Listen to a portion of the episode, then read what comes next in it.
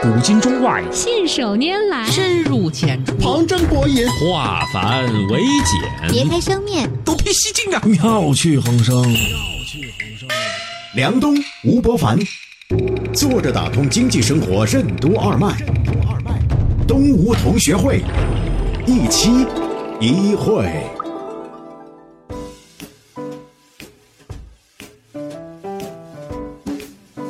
坐着打通经济生活任督二脉，大家好，欢迎收听东吴同学会，我是梁东，对面的是老吴，老吴你好，大家好。嗯，最近呢，我因为自己公司的原因嘛，跟很多投资者在接触，接触过程当中呢，有一个特别有意思的观点，慢慢就浮现了出来，我很想跟你请教啊，就是很多时候有的人都说啊，说这个一些传统企业不是互联网企业呢，他们在某些领域做得很好的时候呢，就扩展不了了，因为它会受到。场租啊，人员呐，还有自己规模啊，甚至是自己培训的队伍跟不上的原因。但是呢，有一天有一个朋友在做战略咨询，也是做投资人，跟我说，他说：“你们公司，他说我们诊所如果做得好的话，自己又扩张不了那么快的话，你为什么不可以做一件事情？”我说：“做什么？”他说：“你可以把你们的供应链呐，你们的品牌啊，你们在开店的方法呀，对员工的管理啊，财务啊，全部都做成模块。”然后呢，就帮助那些很想做一个小而美的诊所的人，让他们做好啊。这样的话，你就变成是一个供应链和一个开放平台了。我在想这件事情，其实好像在几乎所有的实体经济里面都有这样的情况。你知道，有一些很好的酒店公司，其实他们一直做得很好，但是他没有办法扩张。也许他可以把他的经验开放出来。腾讯也是从一个封闭的闭环平台，后来因为做了开放平台之后呢，格局就慢慢慢慢变大了。所以我就想起了最近大家都在提的一个话题啊，叫赋能啊。其实日本的很多新零售企业，包括 Lawson 啊，还有那个 Seven Eleven 呐，他们都是从一个自己开店的公司，变成了一个帮助人开店的公司，然后把他的所有的这些能力给予那些本来想创业但是不可能在现代一个社会化分工很好的情形下能够做好的一个状态。比如说老头太太以前的杂货铺，帮他们变成一个非常赚钱的，像 Seven Eleven 这样的公司。所以呢，我在想，可能这种逻辑可以几乎适用在几乎所有的领域。所以，我想跟您今天聊的话题就是赋能这个话题。为什么说在组织内部授权就是赋能？什么是智慧零售的本质？基于发达的物流网和互联网进行的模块化赋能，为什么能前所未有的自助和兼容？欢迎收听东吴同学会，本期话题：E 时代赋能。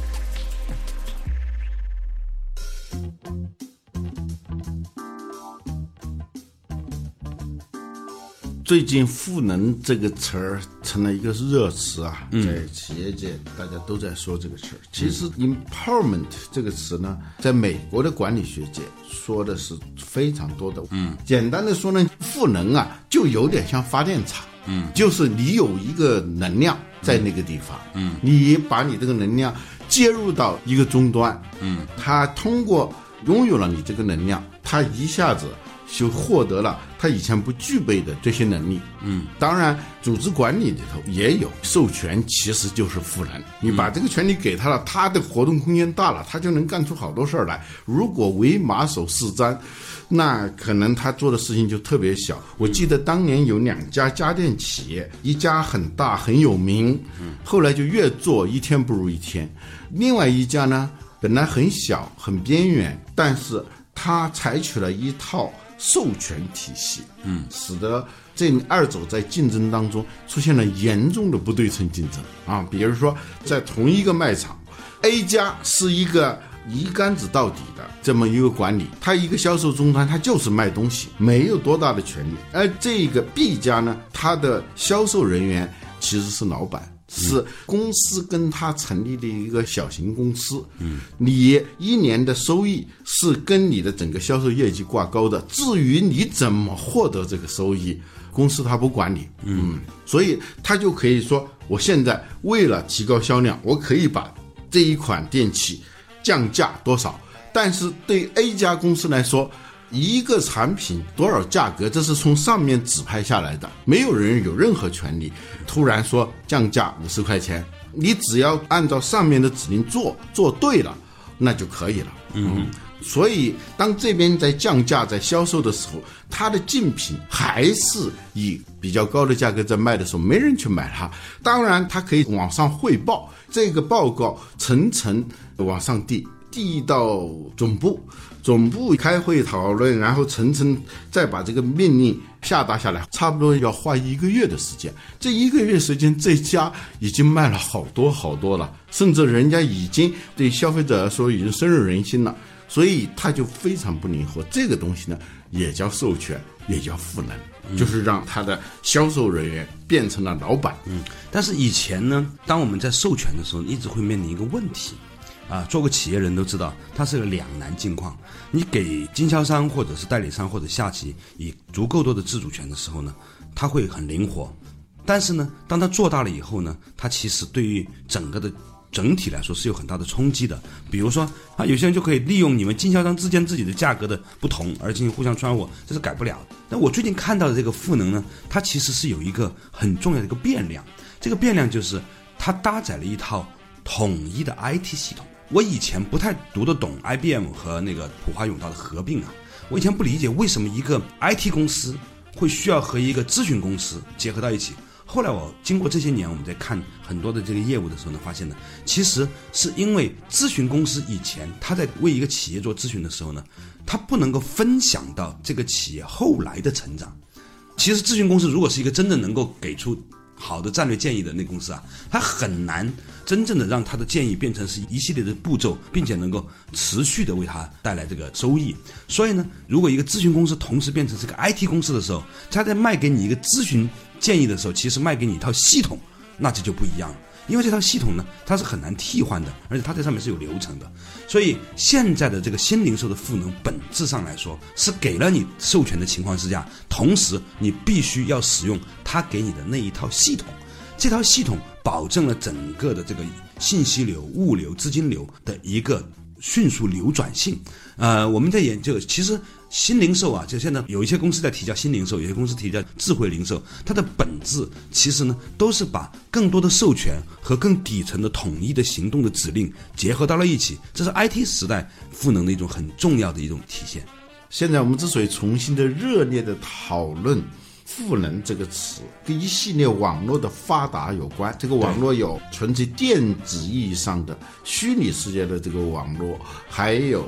实体的物理的网络，比如说物流网，对啊，它运送的是原子啊；互联网它运送的是比特啊。不管是 A 网 （atom） 就是原子，还是 B 网就是这个比特网，它都是将单个的一个实体能够接入到一个整体上头。这样呢，它就借助于这个网络，将一种它不具备的能量输入到。这样一个单一的实体啊，它就变成终端了。只有有网络才会有终端。过去开个小卖部能不能叫终端啊？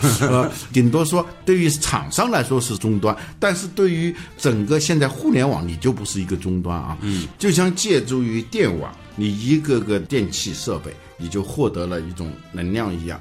借助于互联网，还有物流网，嗯，是那些。过去的单家的店，它就拥有了以前完全没法具备的那种能力和能量，因为它可以转换成光，转换成吸尘器，转换成抽水马桶，转换成洗衣机，对吧？所以它的终端的应用总是和背后的那个系统连接。现在我们可以看到呢，传统的很多的企业啊，正在面临一个巨大的机会。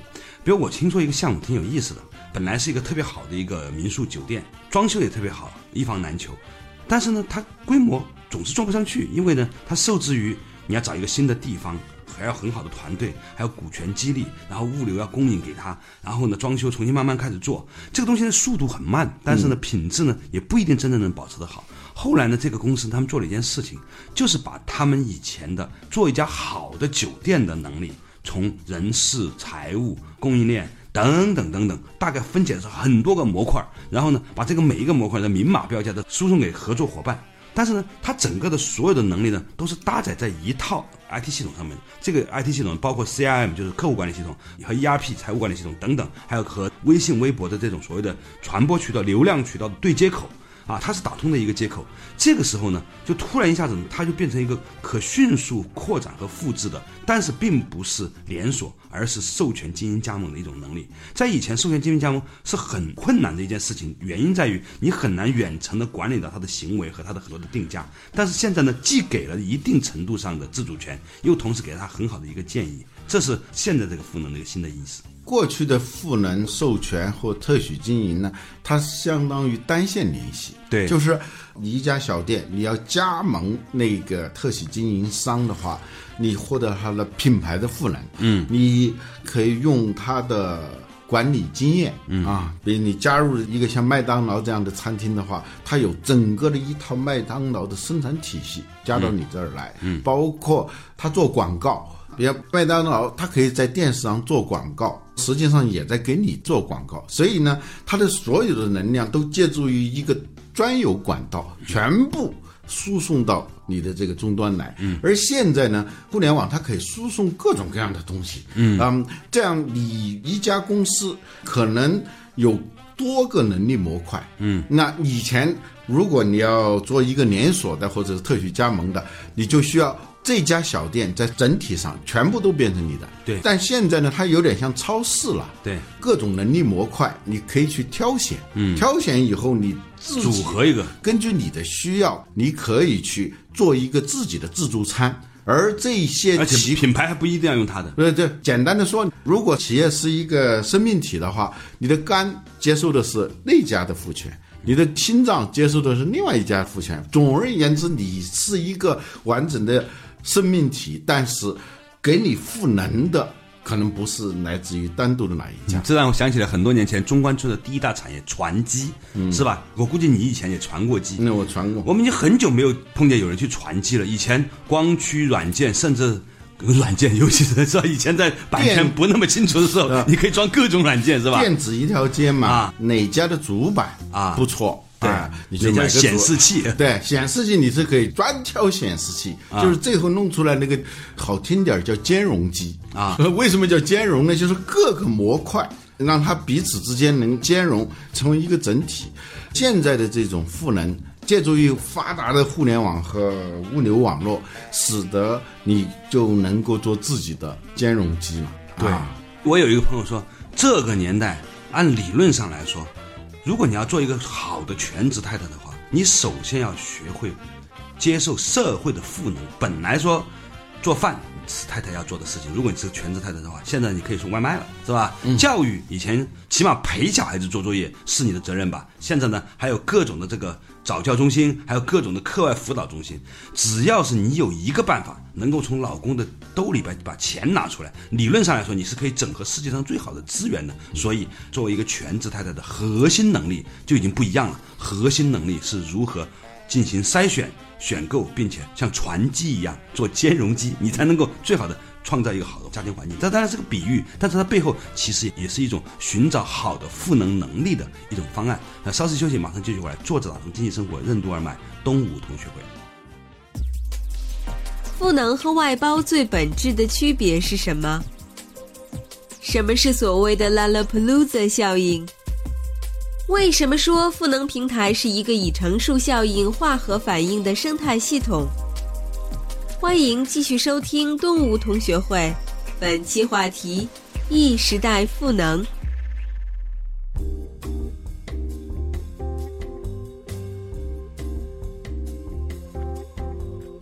作者打通经济生活任督二脉，大家好，欢迎收听今天的东吴同学会。今天呢，我们和老吴啊谈到一个话题。现在呢，由于 IT 系统的发达，以及呢各种网络。包括虚拟的运送信息的比特网络，还有实体的运输物质的，也就是物流网。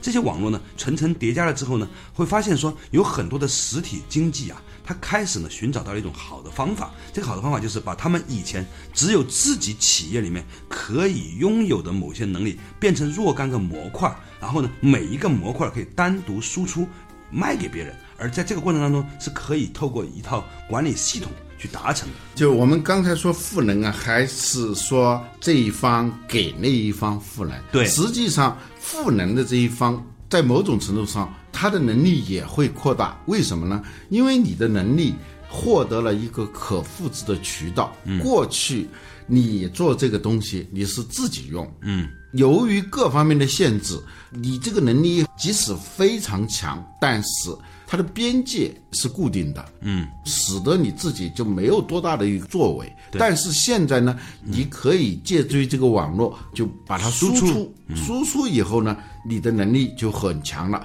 甚至是有这种可能，就这家公司整体来说，它没有什么竞争力。对，但是它在某一点上，它其实是很好的、啊。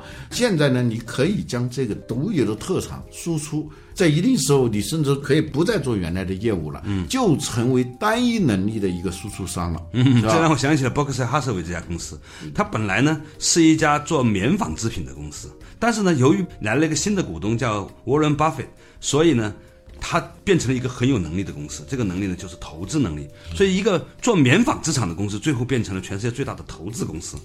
这就是一个把其中的一项你的能力放大，再放大，放大到最后呢，已经忘记你本来是干什么，但是并不妨碍成为一个一直往下延展的公司。嗯，这个棉纺织厂公司就是这样嘛。嗯，简单的说，你如果是开一家餐厅，你们家的酱油特别好，对，但整体这家公司经营的好不好，是有太多的变量了。对所以一直有绝活的酱油，但是你一个餐厅你做不好。嗯啊，现在呢，你干脆就给那些其他的餐厅提供酱油就可以了。嗯啊，人家可能万事俱备就欠酱油，哎，人家有了你这一瓶酱油，他就能够做好。嗯嗯，这就是一个双赢游戏。就过去吧，就是痴男怨女的那种状态。嗯，你自己有一个很独特的能力，但是你就混得不好。那边呢，其实也有需求，但是呢，没有这样一个授权网络，没有一个能力的传输交流的系统，所以他也做得不好。嗯，就是我们过去呢，传统的企业都讲那种外包的方式，对。这在某种意义上呢，也可以算是一种赋能。啊。对，但那个时候这种外包啊，由于整个的交易网络不足够的发达，嗯，所以这个外包呢虽然重要，但不是决定性的一个手段。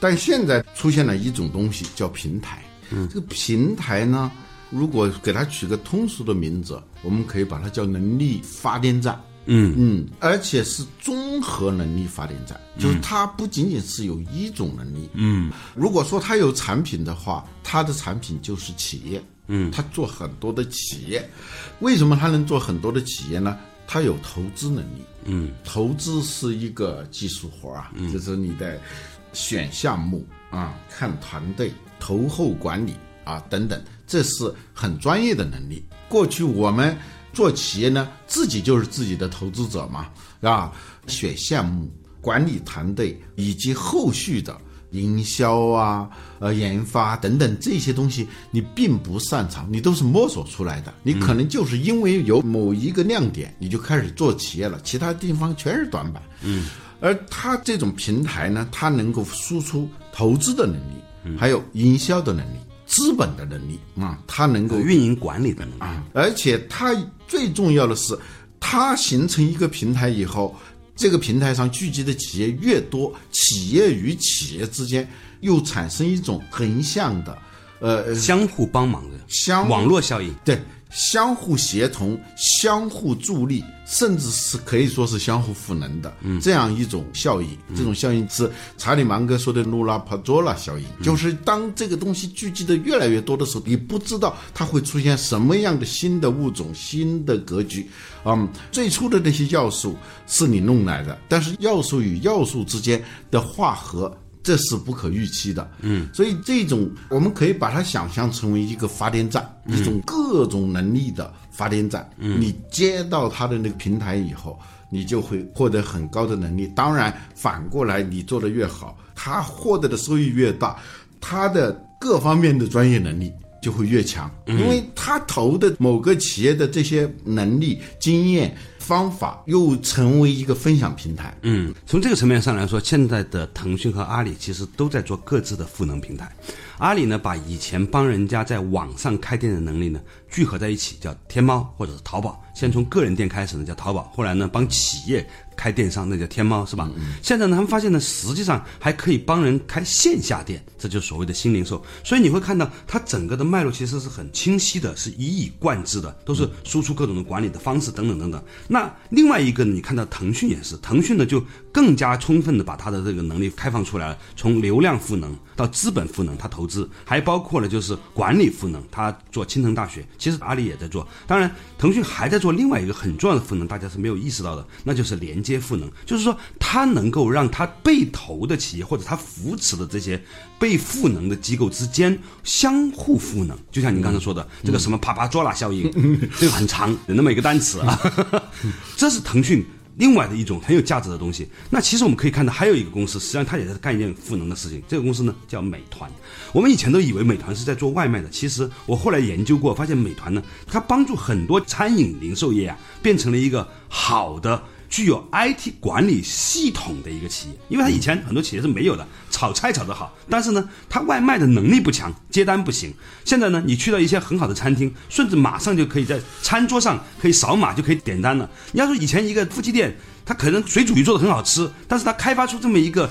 线上点单，并且外卖这个是很困难的一件事情。但是呢还有美团就把这赋个付给他对，叫 SaaS 嘛。对，它还有一个赋能，这是过去我们没有意识到的。对就是流量决定生死嘛。对于那些线下店来说，就触客点发生了变化。过去你的这家店本身就是你的触客点，除此之外你没办法接触客户。对毕竟流量服务半径有限。非常有限啊、但是今天它作为一个平台啊，嗯，你一旦接入这个赋能网络的话，你的触客点就变成无数个，甚至是你说你还从广州订烧鹅是吧？对呀、嗯我记得有烧鹅呀，还有那个陈皮鸭呀，还有叉烧啊，还有榴莲呐、以前想都不敢想的，现在他们也能外卖了，是吧？就马上可以订单。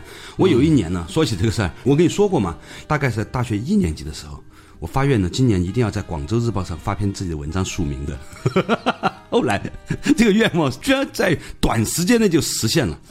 我妈给了我一榴莲，我把它包起来之后呢，放在包上，拎上了飞机。结果呢，那个飞机那天就因为那个榴莲就停下来了，因为很臭嘛，所以呢停了大概十分钟，然后把我的那个榴莲清了出来之后呢，那继续起飞。然后第二天，《广州日报》某青年去北京读书，由于携带榴莲导致航班延误五分钟，我一下子就触脸了。所以发愿要小心呐、我他以很奇怪的方式来实现。当然讲两个东西，一个就是以前你要想吃一个家乡的榴莲是很困难的，现在你可以找到那些被赋能的企业。所以呢，我想讲的就是说，其实它可以帮助那些有能力的企业插上了更多的翅膀。提高了它的服务半径，扩展了它的服务时间。以前一个餐厅可能除了它店面上的这几十张桌子翻台率不断提高以外，它要想把它的整个的产能和销售额提高三倍是不可能的。现在呢，它其实是可能的。所以你看到这就发现赋能跟外包是不一样的。对外包呢，是你知道你的缺陷是什么，嗯，你也知道什么样的模块是可以来补足你的能力缺陷的，对。这样你就做外包了。但是，它最需要的东西是不能外包的，比如说销量，嗯，呃，比如说这个知名度，啊、比如说触客点，这个是没办法外包的，嗯，而赋能呢是什么？是万事俱备，连东风都具备了。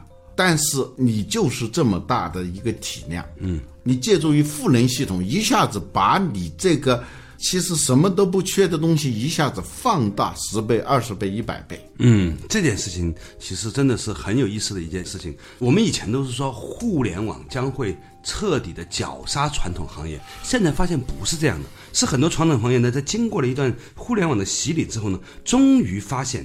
它不是被卷入到互联网体系当中，而是它可以用好互联网这一个水电煤，让自己本来好的东西变得更好。还是那句话，如果你本身没有能力的话，就算被赋能，那也是负数；如果你本身是个负数的话，再赋能，再给你流量，再给你品牌，那只能会给你更多的差评，因为它还有点评的嘛，对吧？嗯，所以那一些传统的。商家，比如说以前是个餐厅，将来可能是个诊所，再后来可能是个学校，甚至是一个培训机构。它的这种小而美的机构呢，以前呢，它作为一个点状结构呢，它进入一个网络之后，它做的事情并不是说要如何互联网化改造，因为那个东西变成了更加便宜、标准化，也就是 SaaS 系统的东西。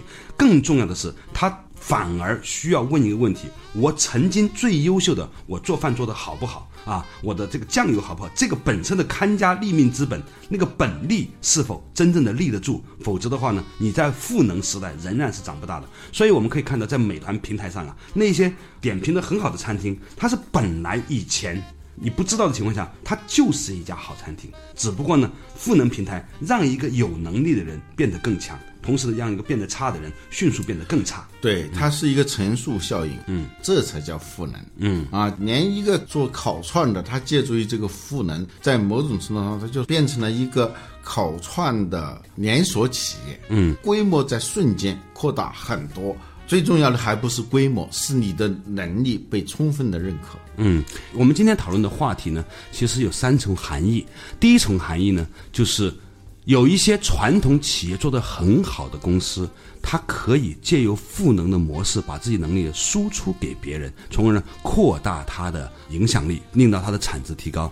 第二种企业呢，是它可以呢。把自己做的很好的东西呢，与一个既有的巨大的网络系统对接，从而呢借助这个网络再放大。